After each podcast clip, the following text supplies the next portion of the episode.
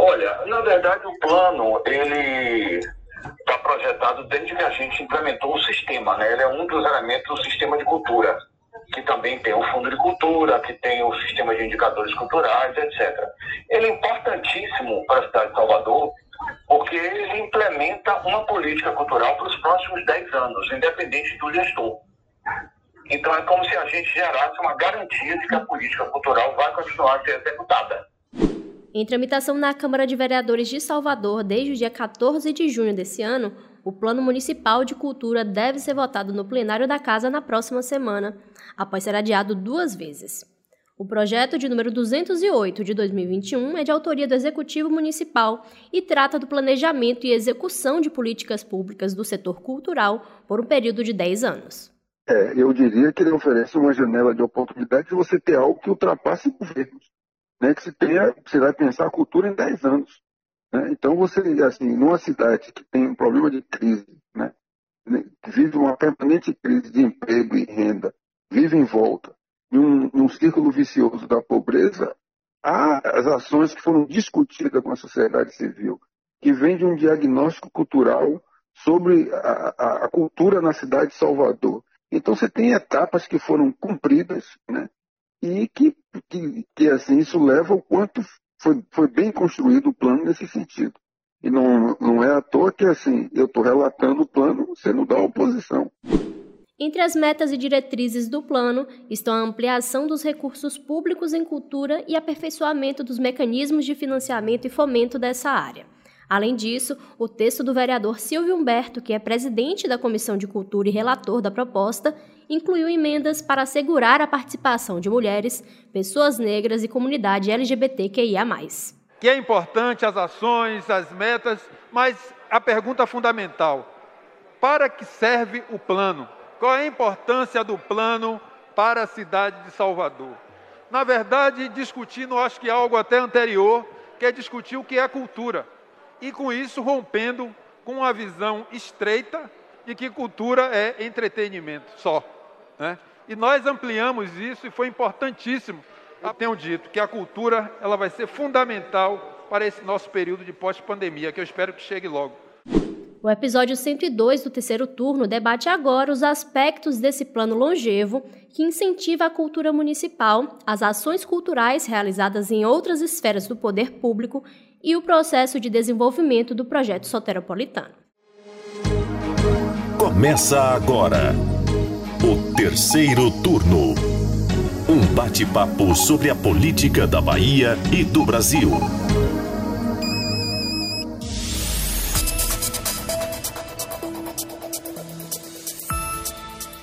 Eu sou Jade Coelho e comigo na bancada do podcast de política do Bahia Notícias e com uma novidade na edição de hoje, como vocês sabem, Mari Leal encerrou a sua participação no terceiro turno na edição passada. E agora nós temos um novo integrante que chega para compor esse time comigo e com Gabriel Lopes. Então seja muito bem-vindo, Lula Bonfim.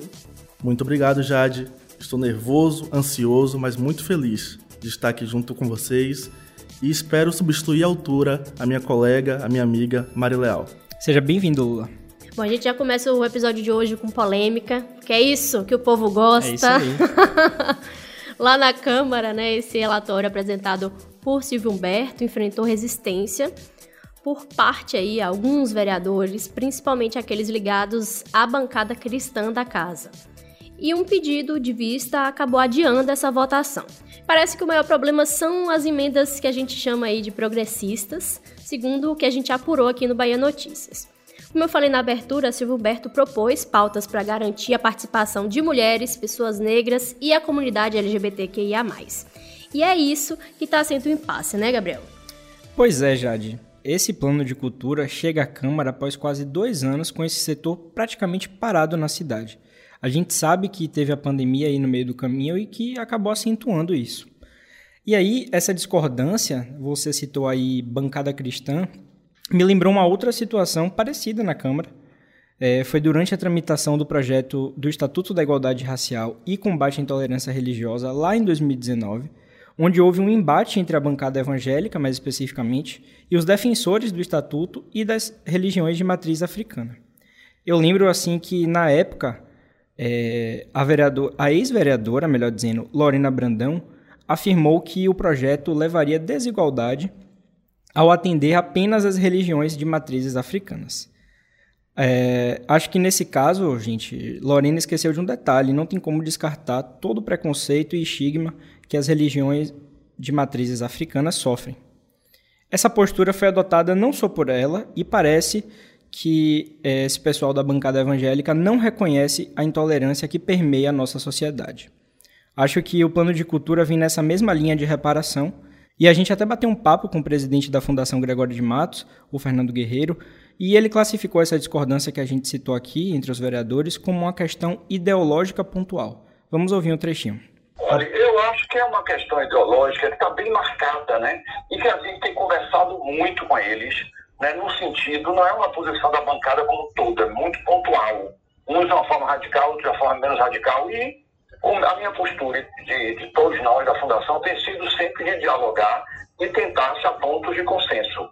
É, algumas coisas são difíceis porque a própria prefeitura tem um centro LGBT, a própria prefeitura tem uma secretaria da reparação. Então, a gente não tem como eliminar isso. Pois é, essa fala de Guerreiro é interessante, pois ele mesmo lembra que a Prefeitura de Salvador possui um centro LGBTQIA, além da Secretaria de Reparação. A gente também bateu um papo com Silvio Humberto sobre essa resistência de alguns vereadores com as emendas, e ele seguiu a mesma linha para o relator, não faz sentido a gestão municipal ter um centro que promove o acolhimento e, no texto do plano, suprimir ações que levam ao acolhimento dessa comunidade. Bora ouvir um trechinho. Nós não acatamos uh, essa proposta de supressão das, do que envolvia metas, né? porque tem que dizer que são 29 metas e mais de 100 ações. Então, não teria sentido é, assim, a prefeitura, por exemplo, é um centro de referência né, que promove o acolhimento, né, um centro de referência LGBTQI+, e no plano você vai justamente retirar ações que vão, que vão levar o reconhecimento e a inclusão dessa, dessa comunidade, não tem, não tem sentido no nosso, no nosso entendimento. Né? A gente respeita a opinião do, dos colegas, né, a visão de mundo, mas eu acho que falta uma, não tem uma lógica, né? Na medida que você tem um equipamento, você tem um centro de referência e quando aparece no plano que é fruto dessa escuta ativa da sociedade, aí você retira essa ação. É interessante a gente pontuar isso logo no início, né? Mas para a gente seguir aqui, eu queria pontuar alguns aspectos do plano de cultura. O projeto original conta aí com 10 diretrizes, 13 objetivos, 10 estratégias e 29 metas. É um plano ambicioso. A gente vai falar mais disso aqui ao decorrer do, do, episódio, mas você, ouvinte, já pode ficar aí com essa ideia na mente de que é um plano ambicioso. Acho que essa é a palavra. Não sei se eu falo pelos meus colegas, daqui a pouco vou dar, vou dar oportunidade para eles falarem também. Bom, mas de cara, a primeira meta é ter um órgão de cultura ampliado aqui em Salvador, com reestruturação regimental até 2024. O objetivo também é criar um sistema municipal de financiamento à cultura implantado e em funcionamento até 2023. Ou seja, aí Meta dois anos, não é? Ele mira longe. Com o sistema, a ideia aí é instituir uma plataforma digital, uma plataforma online que iria mapear e cadastrar agentes, grupos, comunidades, expressões artísticas, projetos, equipamentos e também espaços de cultura e outros pontos aí, outros congêneres, vamos dizer assim. A proposta também estabelece um aumento de 50% dos projetos culturais fomentados anualmente pela Fundação Gregório de Matos até 2025 é o que a gente estava falando aqui, né? De que o projeto mira longe, no papel é muito bonito e a gente fica aqui, vamos ser otimistas e esperar que se isso tudo for realmente colocado em prática, vai ser incrível, né? Acompanharemos. Você... Exatamente. Acho que a palavra certa é a que você usou já, de ambicioso. Pois é. Então, Gabriel, antes da gente assim esmiuçar esse projeto, né, vamos lembrar um pouco como foi que a gente chegou até aqui. Exatamente, Jade. É, eu vou apresentar agora aos ouvintes um pouco do cenário para que a gente, até a gente aqui na bancada, entenda melhor a construção desse plano de cultura aqui de Salvador. Vamos fazer um exercício de voltar um pouco no tempo para uma época em que era necessário fazer um esforço para identificar ações de política cultural no município. É importante considerar nesse ponto aqui que, a nível federal, lá atrás, em 2010, o Plano Nacional de Cultura foi instituído pelo então presidente Luiz Inácio Lula da Silva. No ano seguinte, em 2011, a Constituição sofreu alterações para instituir o chamado Sistema Nacional de Cultura, responsável aí por organizar a gestão pública numa articulação nas esferas federal, estadual e também municipal.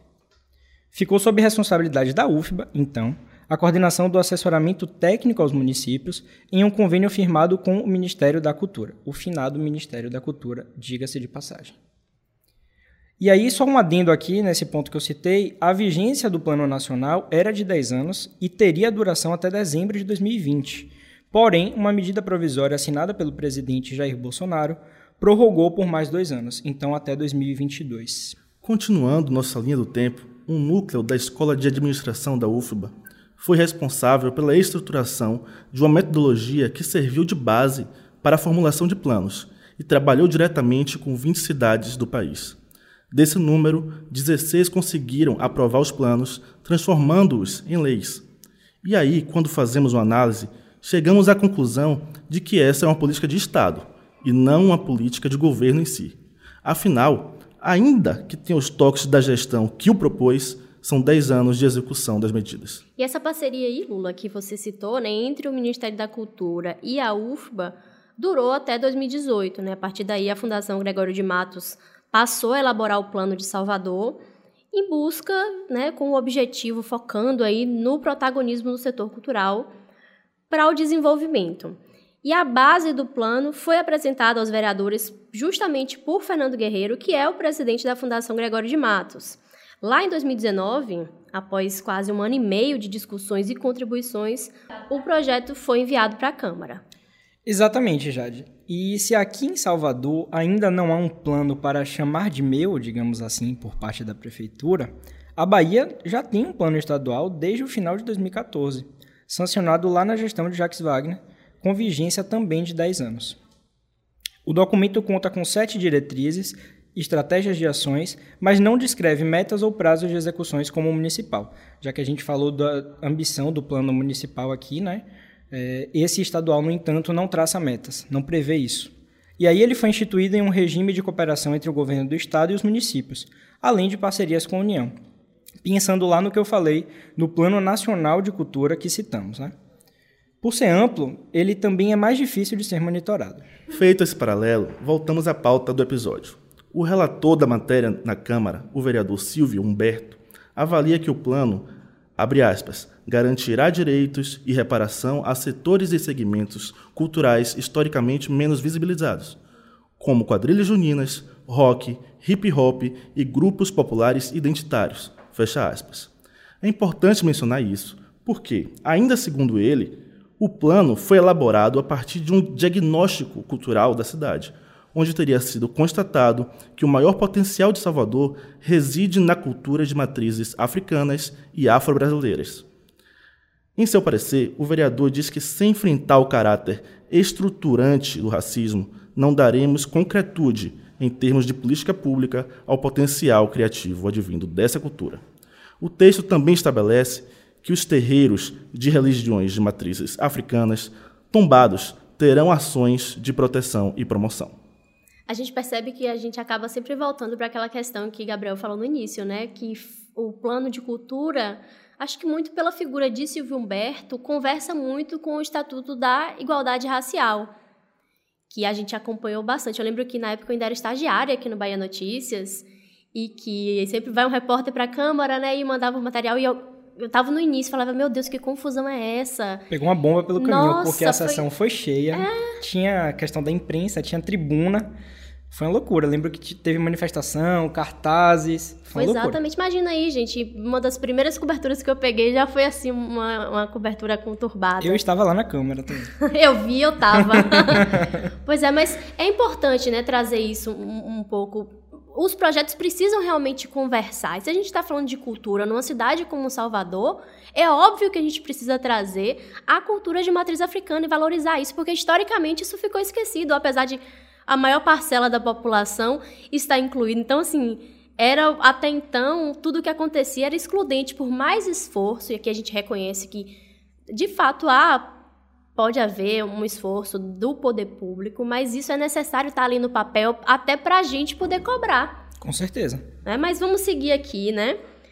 É, como a gente falou lá no início do programa, esse plano tem muitas metas né, e diretrizes, mas para a gente não cansar os nossos ouvintes, a gente separa aqui alguns pontos chaves que a gente acha que é importante aqui para eles entenderem um contexto total.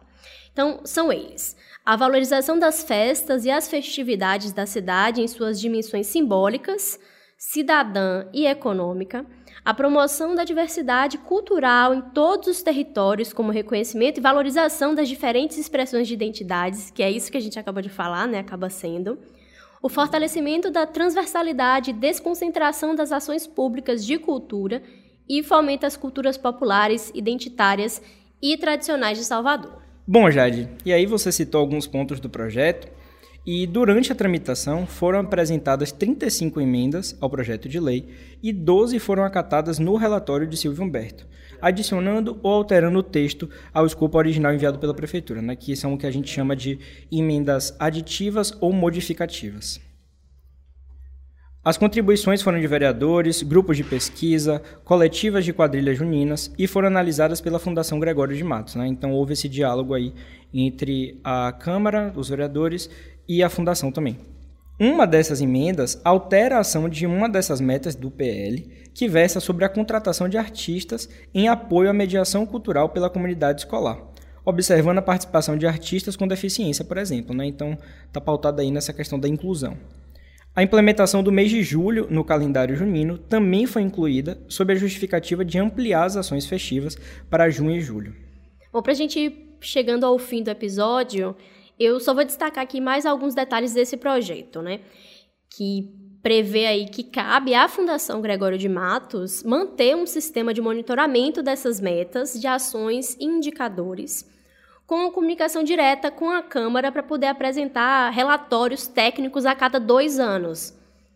Então, ou seja, você vê ali tudo que foi feito naquele período, faz um relatório e apresenta para a Câmara, para a Câmara poder fiscalizar, que é o papel dela, né? É mais uma ação para a gente aí ficar de olho, acompanhar e pensar que justamente é possível que essas metas sejam colocadas em prática, já que, teoricamente, no papel, vamos ter a cada dois anos esse relatório apresentado, né? Exatamente. O plano de cultura aí deve ser fiscalizado pelo Conselho Municipal de Política Cultural, que é um órgão colegiado aí do Sistema Municipal de Cultura, e também vai estar incluso em recursos orçamentários do Plano Plurianual, que é o PPA, né? também na Lei Orçamentária Anual, a LOA, e na Lei de Diretrizes Orçamentárias, a LDO. E o projeto prevê ainda que ele vai ser atualizado a cada quatro anos. Então, desses 10 anos que o projeto prevê, a cada quatro ele vai ser atualizado. Bom, diante de tudo isso, nós temos aí uma matéria que foi construída ao longo de quase dois anos, né? Está tramitando na Câmara há quase seis meses e foi amplamente discutida com a sociedade civil, sem falar na parcela econômica importante que é oriunda da cultura. Ainda assim, a votação da proposta foi adiada duas vezes, como a gente já disse aqui, né? E ainda há questionamentos por parte dos próprios vereadores, muito mais ideológicos do que culturais, vão sinalizar aqui, mas é isso, a gente fica observando de perto com a, a melhor das expectativas, porque como a gente disse aqui, na teoria o plano está muito bem estruturado, está ambicioso. Construído com a sociedade, né, o que é importante, que são as pessoas que serão impactadas diretamente por isso. Então, eu acho que essa escuta popular, social, é muito importante. E agora realmente nos cabe ficar no pé, ficar de olho se essas metas que falamos tanto no começo do episódio serão cumpridas. A gente fica de olho aqui nos próximos capítulos do Plano de Cultura de Salvador. É isso aí. Com isso, a gente vai chegando ao fim de mais um episódio do podcast Terceiro Turno. Muito obrigada a você, ouvinte, que ouviu a gente até aqui. Valeu, Lula. Valeu, Gabriel. Até a próxima semana. Até. Valeu, Lula. Seja bem-vindo. Muito obrigado. A gente está sempre interessado em saber a sua opinião sobre o terceiro turno, então manda o seu recado para a gente para o Twitter do Bahia Notícias ou qualquer outra rede social usando a hashtag Terceiro Turno BN. O programa é gravado dos estúdios do Bahia Notícias e conta com a apresentação dos repórteres Jade Coelho, Gabriel Lopes e Lula Bonfim. No início desse episódio, você ouviu as vozes do presidente da Fundação Gregório de Matos, Fernando Guerreiro, e do vereador de Salvador, Silvio Humberto. Os áudios utilizados são do Bahia Notícias e da TV Câmara Salvador. A edição de som é de Paulo Vitor Nadal e o roteiro de Gabriel Lopes.